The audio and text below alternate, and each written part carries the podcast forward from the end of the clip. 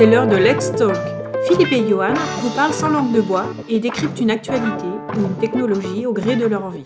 Pour plus de contenu, on se retrouve sur www.podcast-usb.fr. Salut Philippe. Salut Johan. Et bonjour à tous nos auditeurs. Ravi de vous retrouver pour euh, un nouvel épisode de Let's Talk. Alors, je dois, je dois avouer que je suis assez content puisque ça fait, euh, ça fait quelques temps finalement, Philippe, qu'on a, on n'a pas fait de Let's Talk ensemble. Oui, euh, je pense que ça remonte effectivement à quelques semaines. certains sujets s'y prêtaient. Et puis, on a eu quand même des belles tables rondes et des beaux entretiens entre-temps. Effectivement, on a l'agenda a été euh, extrêmement pris par d'autres euh, d'autres formats, mais qui étaient tout aussi passionnants. Et hum, donc voilà, très content de retrouver ce format aujourd'hui et, euh, et en plus pour une discussion un peu particulière. Je vais introduire et bien expliquer pour que tout le monde comprenne, mais je pense que la discussion est vraiment très intéressante. Alors aujourd'hui avec Philippe, mes très chers auditeurs, on a décidé de parler des fameux rapports d'analystes euh, que ce soit Gartner, que ce soit IDC, Forrester, euh, Gigahome et Coldago, qui est peut-être un peu moins connu en France et encore que, qui est extrêmement relayé. Et pourquoi je cite Coldago et pourquoi je le cite en dernier? Parce que euh, Philippe, il s'est présent, tu es analyste et notamment l'un des le fondateur de, Coldago Research et, donc tu es son digne représentant aujourd'hui, si je ne me trompe pas. Oui, exactement, Johan. Et on, a voulu créer euh, Coldago euh, pour un peu se différencier des, approches euh, traditionnelles des, autres analystes que tu, que tu as cités, mais on reviendra un petit peu sur le détail et la méthode. Oui, exactement. Alors l'idée, c'est vraiment pas de parler, de parler techniquement du contenu de ces, analyses, parce qu'il y en a une multitude, il y en a partout. Ça nous prendrait des heures, même si ce serait passionnant et on pourrait le faire. Mais aujourd'hui, c'est vraiment de parler de comment se construisent ces rapports Alors, avoir ton avis à toi, hein, Philippe, c'est-à-dire ton, ton feedback chez Coldago, et puis euh, quoi on peut s'attendre, comment on y accède, et quels sont les pièges à éviter, etc. Voilà, c'est une petite discussion rapide, on ne pourra pas tout aborder. Et d'ailleurs, d'ailleurs, je pense que cette discussion aujourd'hui va nous ouvrir au final la discussion, pourquoi pas plus tard, avec d'autres analystes chez d'autres cabinets, tels que Gartner, EDC, Forrester ou autres que, que je n'ai pas cités. Et ça peut être intéressant. Donc, euh, donc Philippe, euh, tu seras aujourd'hui le précurseur. Mais en tout cas, euh, t'avoir comme camarade sur ce podcast et pouvoir parler d'analyse, de, je pense que ça, c'était juste logique de faire ça aujourd'hui et les gens comprendront exactement notre discussion. Alors, le, maintenant c'est posé, hein, l'introduction est posée et tout le monde est au courant de ce dont on va parler. Moi, j'aimerais juste en, en deux mots, Philippe, peut-être pour introduire un petit peu, euh, que tu nous dis, tu nous parles de Coldago. Alors, sans non plus faire de la promotion parce que les gens sinon vont tout de suite fuir, et c'est pas idée de ce, Let's Talk, mais juste nous dire pourquoi Coldago, alors qu'on a aujourd'hui bah, des analystes, euh, Gartner, IDC, Forrester, des énormes cabinets, et qui sont là, qui rayonnent depuis des années, et qui font, euh, qui font foi chez beaucoup de clients. Pourquoi aujourd'hui Coldago est apparu?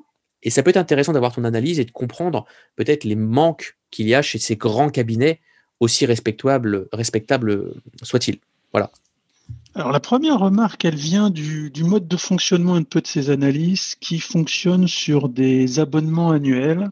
Et euh, on va dire les, fournisseurs euh, savent bien que pour figurer dans euh, les différents, on va dire classements et différents outils visuels que ces différents analystes sortent, bah, il faut généralement payer une cotisation annuelle et l'a payé depuis quelques années pour pouvoir progresser dans ses classements.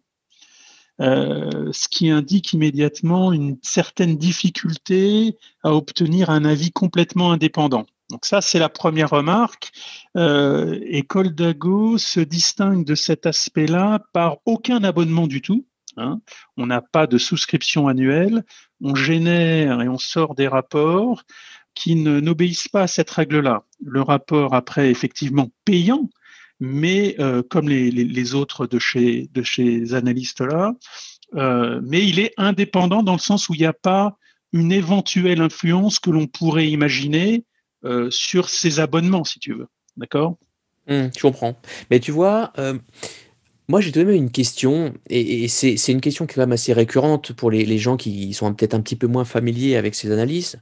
On a les Gartner les IDC. Alors, je vais surtout parler de Gartner parce que Gartner aujourd'hui est extrêmement utilisé quand on veut comparer des choses. moi, ce que j'ai toujours à, depuis des années hein, à, mes clients, aux entreprises, à mes partenaires, enfin peu importe, je leur dis ces rapports font foi. Attention, ils sont très intéressants, ils sont pertinents. Maintenant, il est tout de même important de les analyser, de lire en détail, de comprendre pourquoi on a mis cet acteur-là à la place de celui-là. En fait, le problème, c'est que je dis attention, ne lisez pas la map, juste l'image comme elle est, et puis je vais prendre celui le plus en haut à droite. Ça ne veut absolument rien dire. Donc aujourd'hui, moi, c'est ça le discours que je tiens. C'est c'est très intéressant, c'est pertinent, mais attention.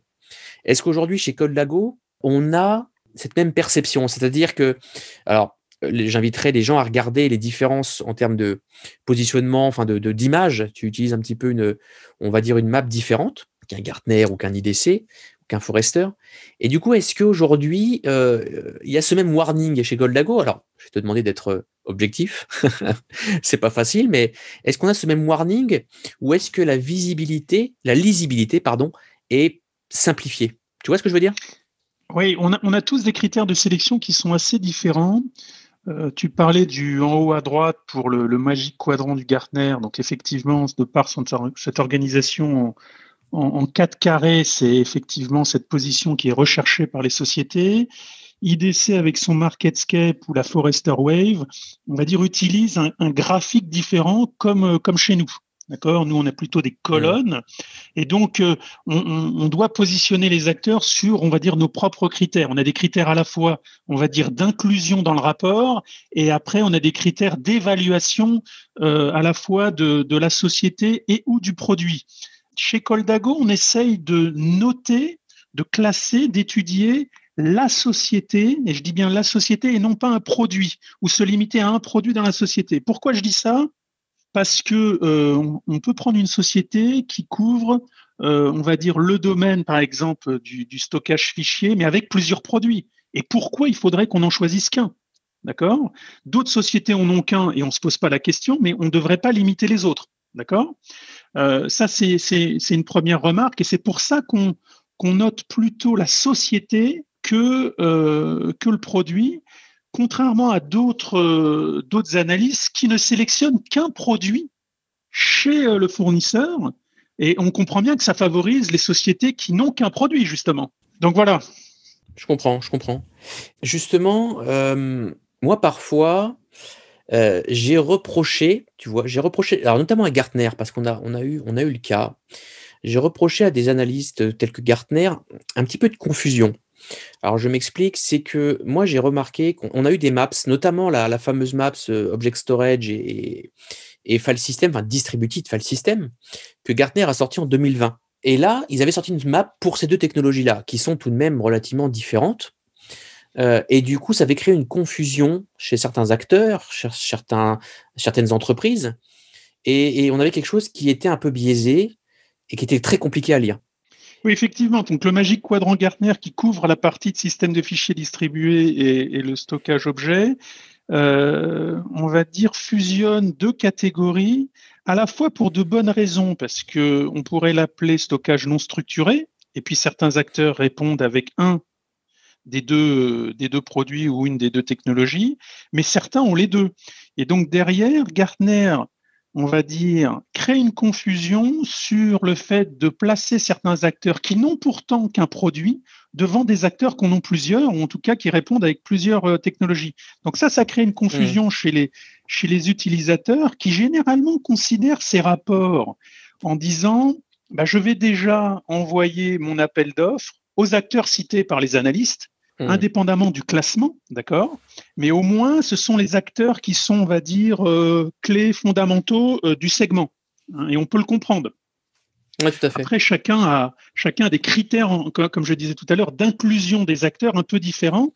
Et j'insiste bien sur cet aspect qui est, on note une société et un produit, on note une société et tous les produits qu'elle fait dans le domaine.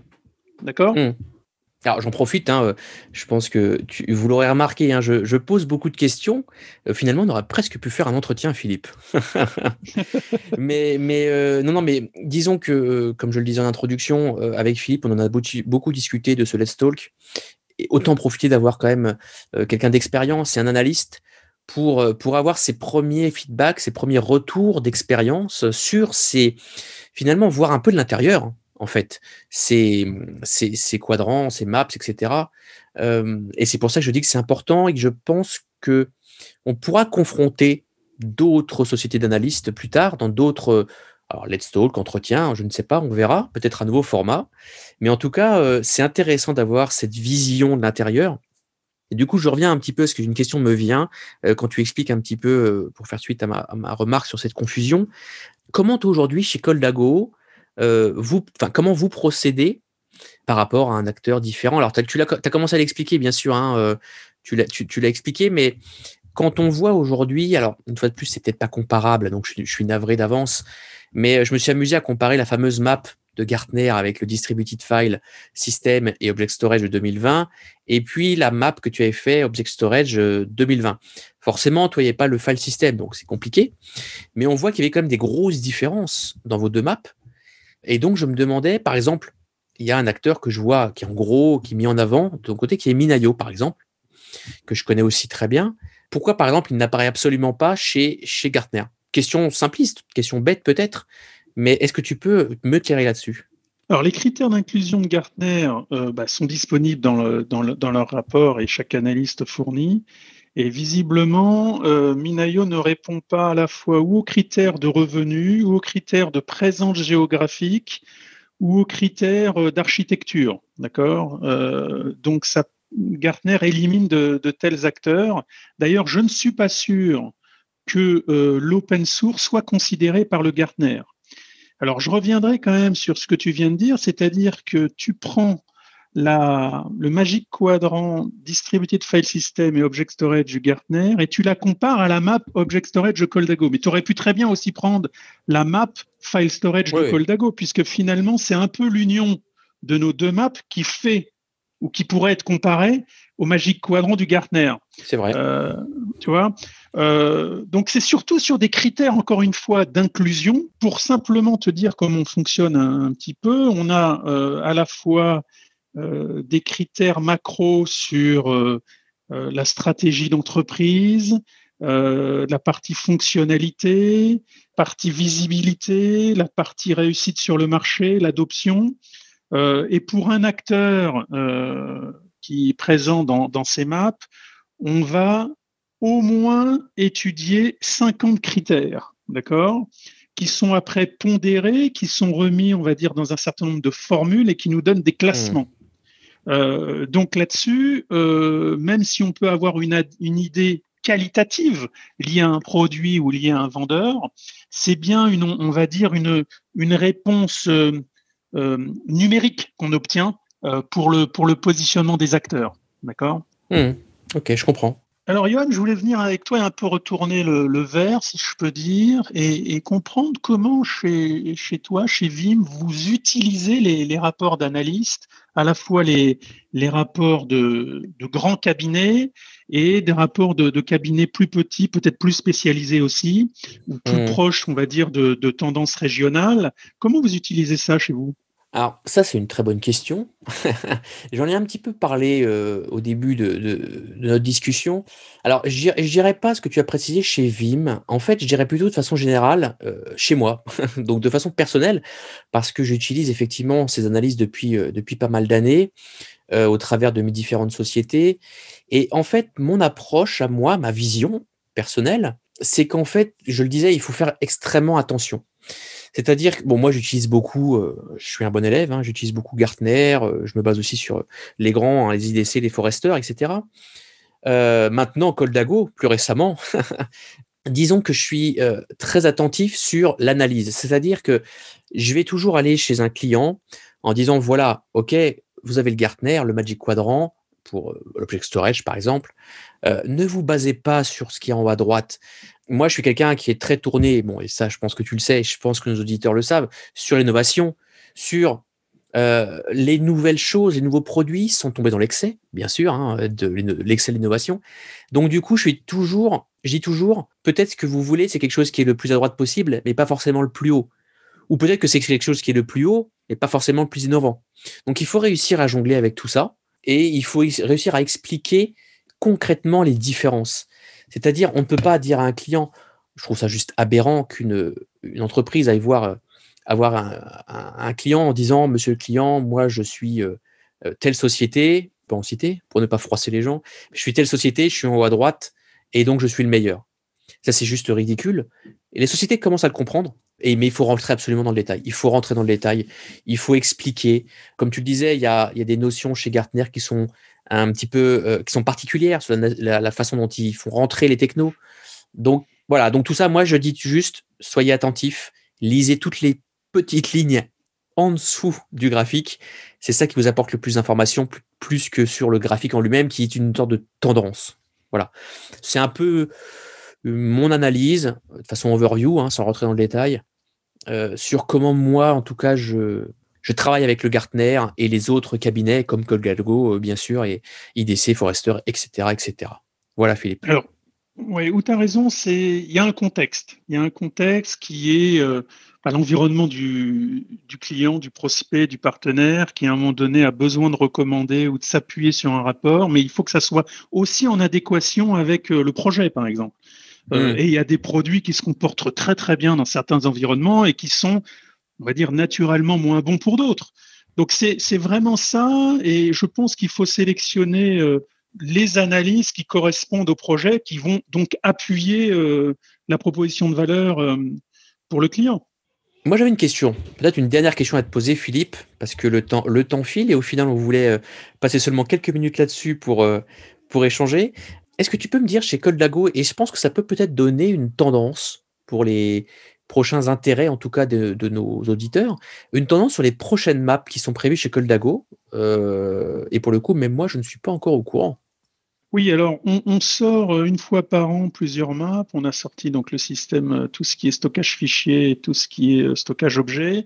Et les trois prochaines qui vont arriver dans les prochaines semaines, prochains mois, touche ce qu'on appelle le, la protection de données moderne. Alors en français, ça, sonne un peu bizarre. Donc ce qui est moderne data protection. Et on peut comprendre qu'avec le cloud, qu'avec le, les containers Kubernetes et le mode SaaS, euh, ça, a une vraie pertinence avec des nouvelles approches, des nouveaux acteurs, et puis le marché bouge beaucoup. Tout ce qui est euh, stockage secondaire, ça sera l'objet d'une seconde map. Donc là, on parle plutôt de target, hein, d'environnement cible pour pouvoir stocker euh, des données euh, de backup ou d'archives ou, d'autres liées à la, à la, régulation. Et puis, on remonte un petit peu et ça va être tout ce qui est gestion de données non structurées, donc tout ce qui est HSM, tiering, réplication, etc., optimisation de l'environnement, mais pour les données non structurées. Donc voilà les trois maps qui vont arriver euh, normalement d'ici l'été. D'accord. Eh ben écoute, euh, on va rester attentif et on, sera de très bons élèves et on, consultera avec grand plaisir si, possible ces maps-là.